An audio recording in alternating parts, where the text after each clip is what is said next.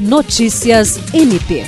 O Ministério Público do Estado do Acre participa da sexta edição do Congresso de Inovação, Tecnologia e Direito para o Ecossistema de Justiça, um dos maiores eventos sobre a revolução tecnológica nas instituições do sistema de justiça brasileiro, que acontece de 25 a 27 deste mês em Brasília.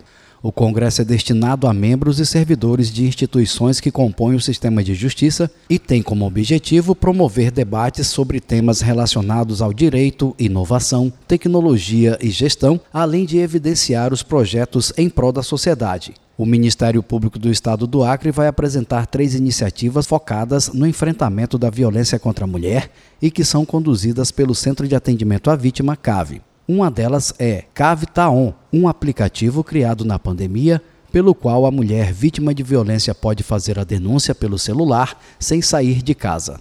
Jean Oliveira, para a Agência de Notícias do Ministério Público do Estado do Acre.